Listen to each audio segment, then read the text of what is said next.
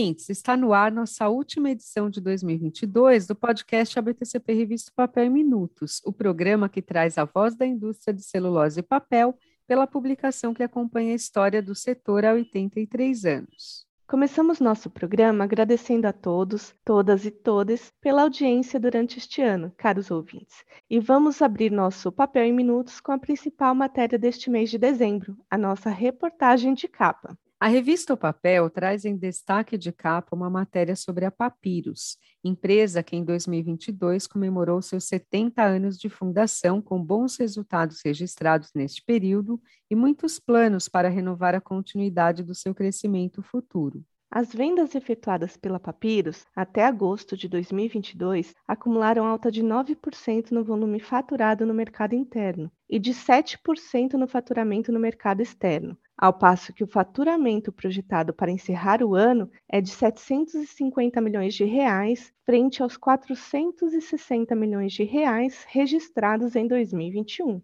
A fabricante de papel cartão, que se posiciona entre as cinco maiores representantes do segmento no país, também está em fase de finalização do plano de investimentos de 30 milhões de reais, que contempla o período de 2017 a 2023 e levará a Papyrus a ter uma capacidade produtiva anual de 125 mil toneladas. Amando Varela, co-CEO e diretor comercial e de marketing da Papyrus, informa que a empresa já estuda a viabilidade de realizar um novo plano de expansão, dando continuidade ao planejamento estratégico realizado em parceria com a consultoria Falcone. Convidamos então o nosso amado Amando a contar aos nossos ouvintes um pouco mais sobre este futuro da Papyrus. A partir dos resultados do primeiro planejamento estratégico feito com a Falcone, elaborou-se então um segundo planejamento que terminou de ser executado em outubro deste ano, e esse novo planejamento, ele abrange 12 novos projetos que podem ser divididos em três grandes áreas: pessoas, ações em ESG e inovação,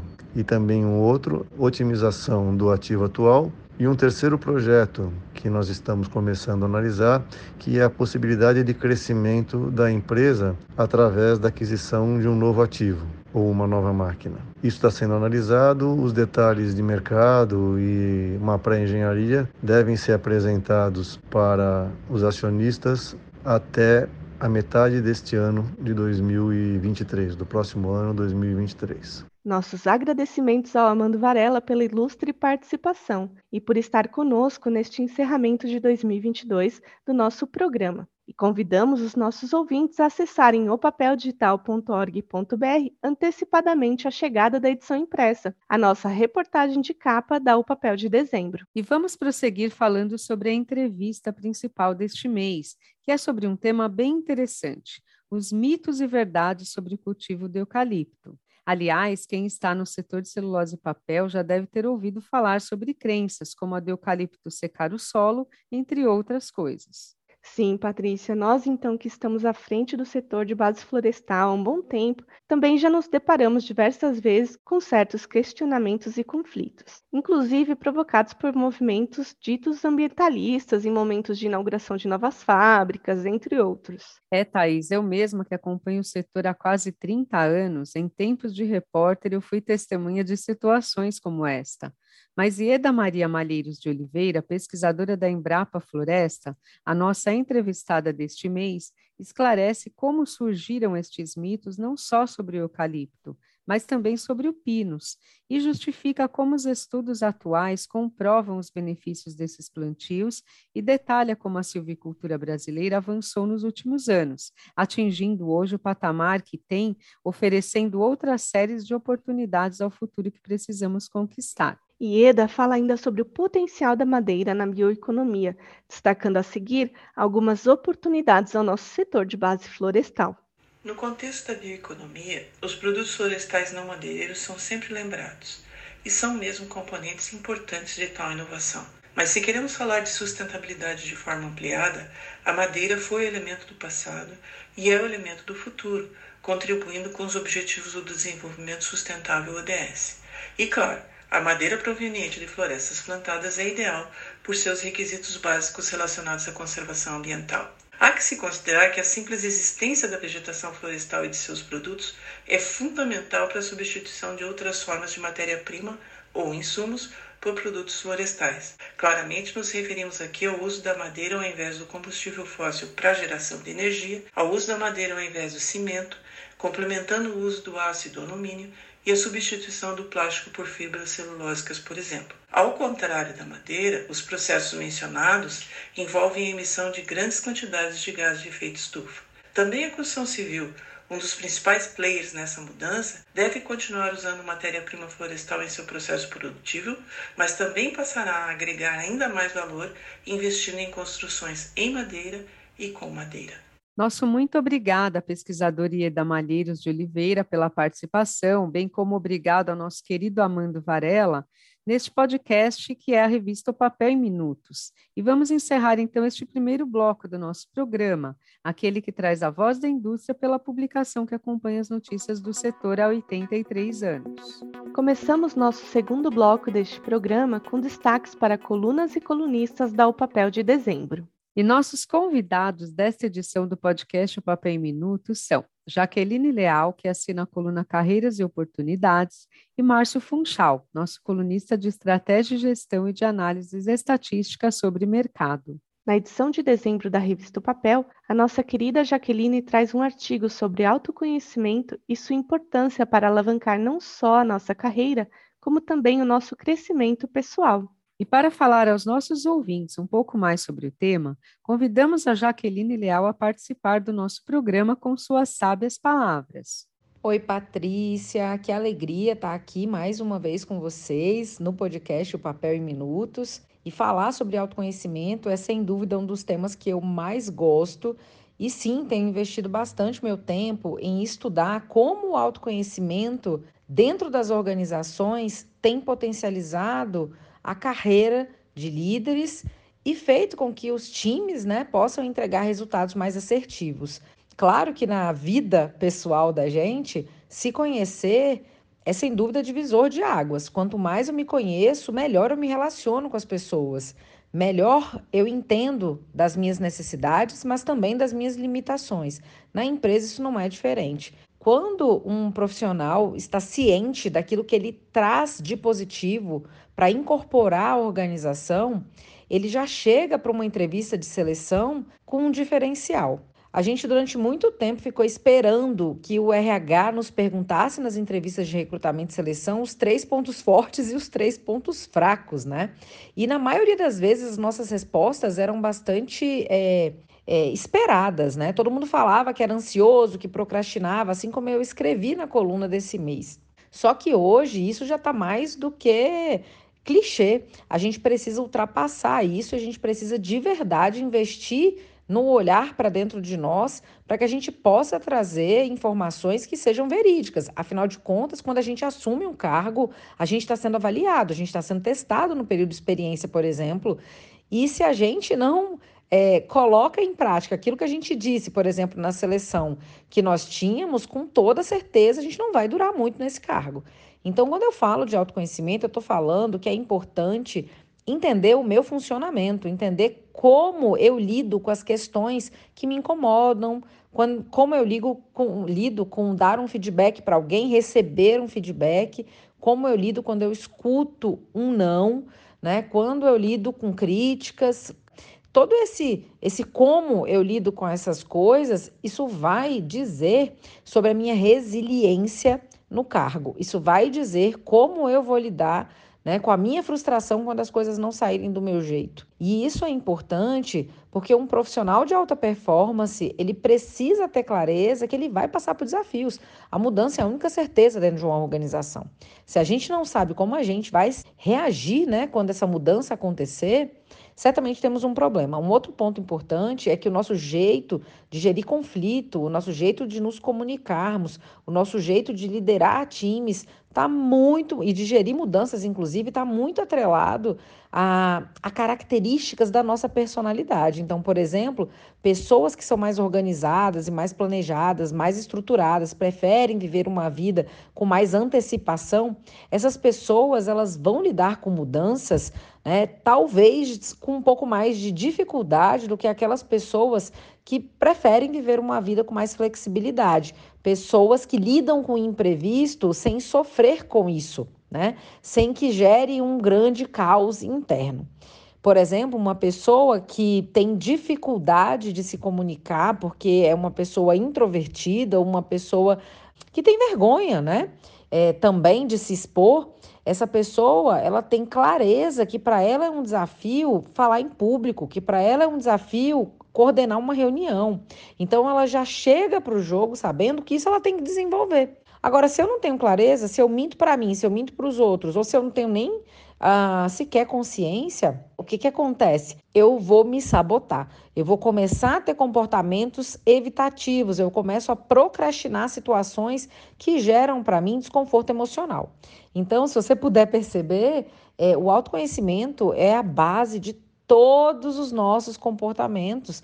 E se a gente não olhar para dentro da gente, com toda certeza, Patrícia, a gente vai perder muitas oportunidades. Então, essa é a minha dica. Se eu puder dizer para vocês sobre alguma coisa que seja importante, que vocês comecem o ano de 2023 fazendo, é isso.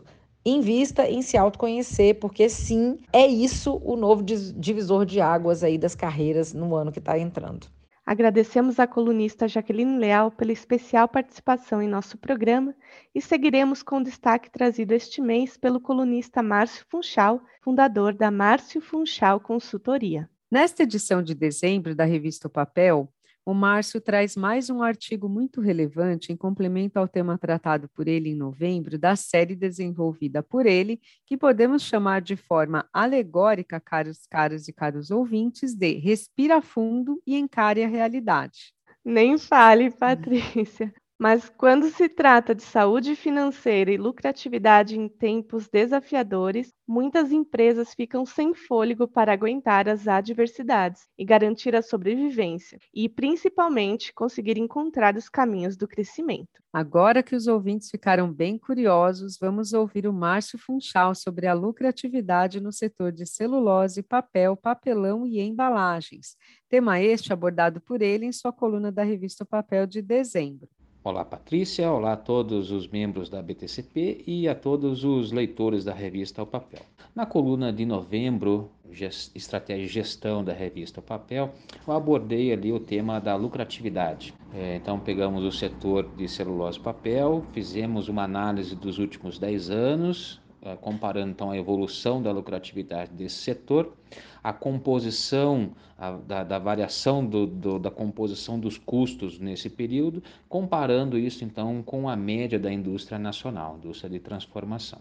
O artigo teve tão, tanta repercussão que eu agora repeti essa mesma análise na coluna de dezembro, que eu convido todos os leitores e ouvintes do, do podcast para acessarem lá na, no, no, site da revista ou aqueles que recebem ela impressa, para verificar que a gente acabou amadurecendo esta análise e incorporando agora um desdobramento do tipo de empresa dentro do setor celulose papel. Então, a gente separou em quatro agrupamentos. Primeiro, somente os produtores de celulose e pastas, em seguida, num segundo nível de agregação de valor, os produtores de papel cartolina e papel cartão. Um terceiro, os fabricantes de embalagem desses mesmos produtos.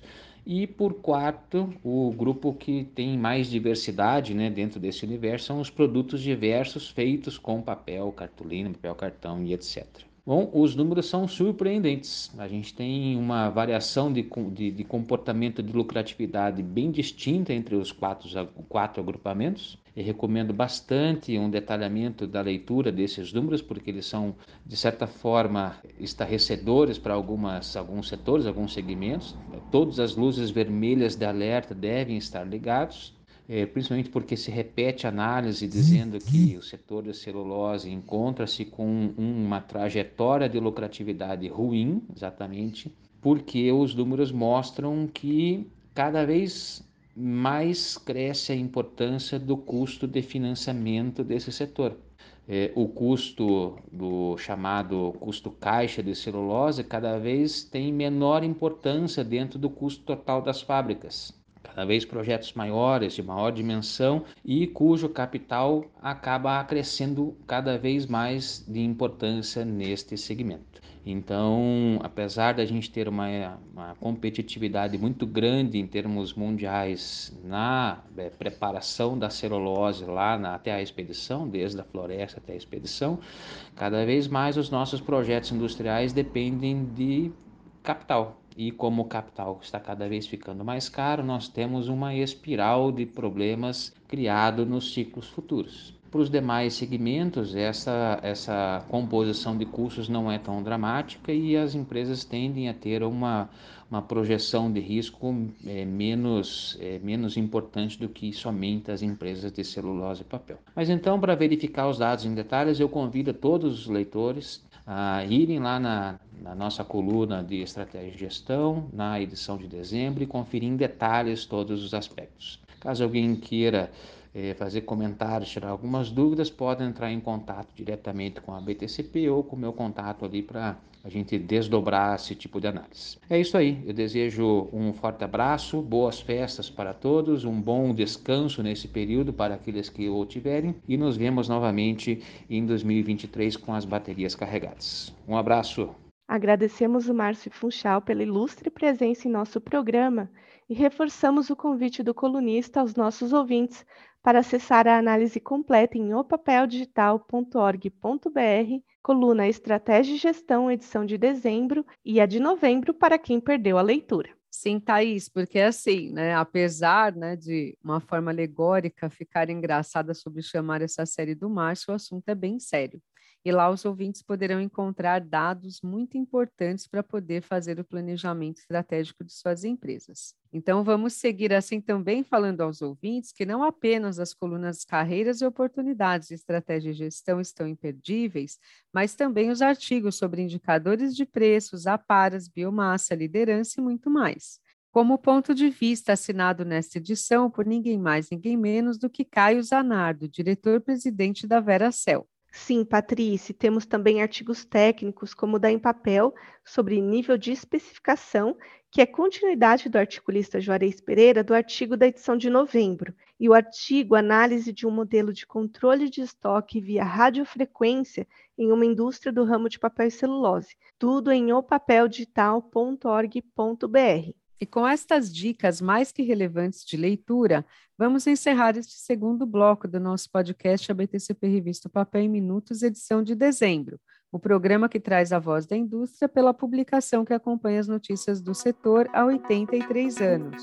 Nosso terceiro e último bloco deste O Papel em Minutos de dezembro trata de temas relativos às notícias mais importantes da coluna Radar e ainda comentaremos detalhes sobre as reportagens especiais da edição com agradecimentos aos nossos anunciantes da revista o Papel Impressa deste mês. A IBEMA é a empresa destaque da reportagem sobre negócios e mercado. Ela anuncia uma nova fase de expansão no segmento de papel cartão e divulga suas propostas para um futuro sustentável.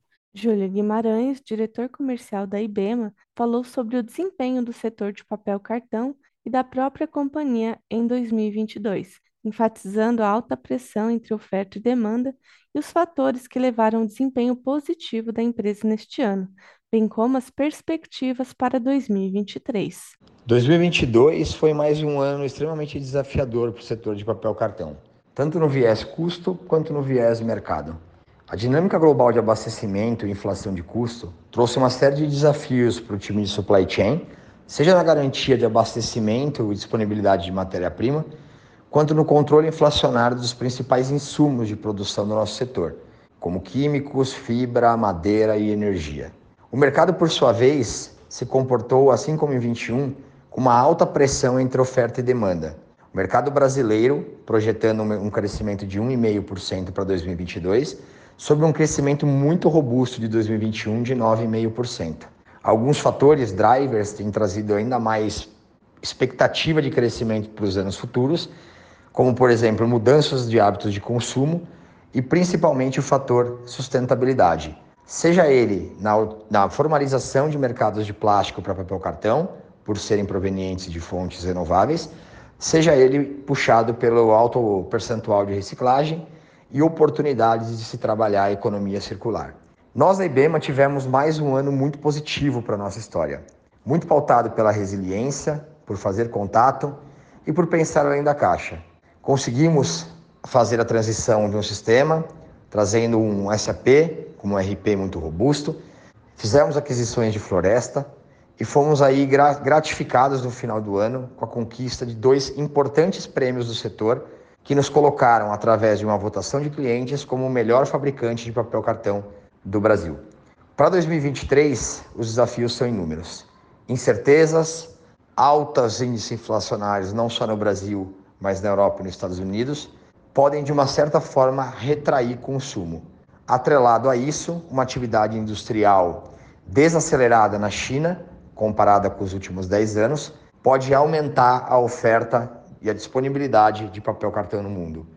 Além disso, novas entradas de capacidade tendem a regular o que chamamos de operating rate global, trazendo ainda mais disponibilidade de papel e começando talvez a gerar uma leve pressão na questão de custos. Agradecemos ao Júlio pela participação. Portanto, fica a dica para acessar o papeldigital.org.br e ler a matéria completa sobre a IBEMA. Na edição de dezembro da revista O Papel, temos também uma reportagem especial sobre a Clabin, que realizou o Clabin Day recentemente e investe na diversificação de seu portfólio para crescer. Ou seja, Thaís, o setor de celulose e papel é só crescimento nesta virada do ano. E que ótimo, diga-se de passagem, ter este tipo de notícia para dar aos ouvintes, né, Thaís? Exato. E os destaques editoriais de reportagem não param por aqui. Temos ainda nesta O Papel de Dezembro outra reportagem especial que é sobre o Hospital Cepaco, uma instituição respeitável fundada por líderes visionários do setor empresarial para tratar bem da saúde de seus colaboradores. O CEPACO consolida uma trajetória bem-sucedida como um dos primeiros sistemas de autogestão em saúde do Brasil, como mostra a nossa reportagem especial sobre a instituição este mês. Priorizando a qualidade dos serviços prestados e a humanização no atendimento, o hospital criado para oferecer assistência médica a profissionais do setor de celulose e papel, hoje já estende o atendimento de excelência ao público em geral e desponta como referência em medicina fetal e cirurgias cardíacas infantis. Que orgulho para o nosso setor de celulose e papel ter um hospital como o CEPACO, né, Thaís? Sim, Patrícia, portanto, convidamos os nossos ouvintes a acessar a matéria completa sobre o CEPACO em opapeldigital.org.br e conhecer mais sobre o hospital e como podem utilizar os serviços de atendimento. Não podemos deixar de mandar aqui, em nosso programa, um enorme abraço ao meu querido Jerônimo Ruiz, que faz parte da história e gestão de sucesso do CEPACO, e a quem dedicamos esta especial matéria sobre a instituição de saúde. E passando agora para as notícias do radar da O Papel de Dezembro, destacamos o anúncio da West Rock de uma nova unidade de papelão ondulado em Tupéva, São Paulo. O início das operações da West Rock está previsto para maio de 2023. A unidade integrará e converterá chapas produzidas nas unidades de Araçatuba e Porto Feliz, também localizadas no estado de São Paulo. Também destacamos o recém-lançado relatório anual da IBA 2022, realizado pelo terceiro ano consecutivo com o IBRE FGV. Entre os dados mais expressivos, o documento demonstra que a indústria de base florestal alcançou receita recorde de 244,6 bilhões de reais em 2021, ano base do material. Outra notícia que selecionamos aqui para vocês é a do aumento de 21% nas exportações do Paraná. O estado exportou mais de um milhão de toneladas de papel e celulose entre janeiro e julho de 2022, registrando esse crescimento na comparação com o mesmo período de 2021. O número, de acordo com os dados da SESEX, Secretaria Especial de Comércio Exterior e Assuntos Internacionais, é fortemente impulsionado pela Clabin, que há um ano iniciou sua mega operação de escoamento e exportação da produção do projeto Puma 2, via Porto de Paranaguá, que investiu mais de 300 milhões de reais no terminal ferroviário de Ortigueira, em parceria com a Brado e a TCP. Portanto, caros, caras e caros ouvintes, confiram estas e outras notícias das empresas do setor de celulose e papel na coluna Radar desta edição de dezembro em opapeldigital.org.br. Para finalizar os destaques mais que especiais da edição da O Papel de dezembro, figuram também nas páginas da revista importantes empresas. E quem seriam elas, Patrícia? Ah, Thaís, são os nossos queridos anunciantes da edição impressa. E são eles a Andritz Brasil, a Andritz Fabrics and Rolls Indústria e Comércio, a BASF, a CBC Indústrias Pesadas, a Eldorado Celulose e Papel, que está completando 10 anos este ano, a Irmãos Passaura, a Metasi Sistemas e Serviços, a Nurion Pulp and Performance Indústria Química, a Radix Engenharia e Desenvolvimento de Software, a Spray Systems do Brasil e a Valmet Celulose, Papel e Energia.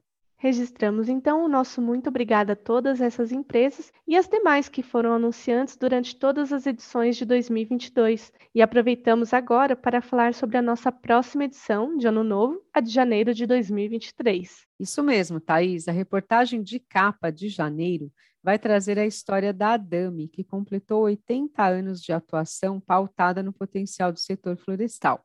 Portanto, antecipem-se e reservem seu espaço como fornecedor para valorizar a história da Adame. E deixando um pouco de lado o mundo das notícias, gostaríamos de agradecer a todos os nossos ouvintes do podcast e leitores da revista o Papel e desejar boas festas e um ano novo de muita prosperidade. E reforçando então esses votos de feliz ano novo, encerramos a edição de dezembro do podcast ABTCP Revista Papel em Minutos, o programa que traz a voz da indústria pela publicação que acompanha as notícias do setor há 83 anos. E esperamos vocês no ano que vem. Até breve.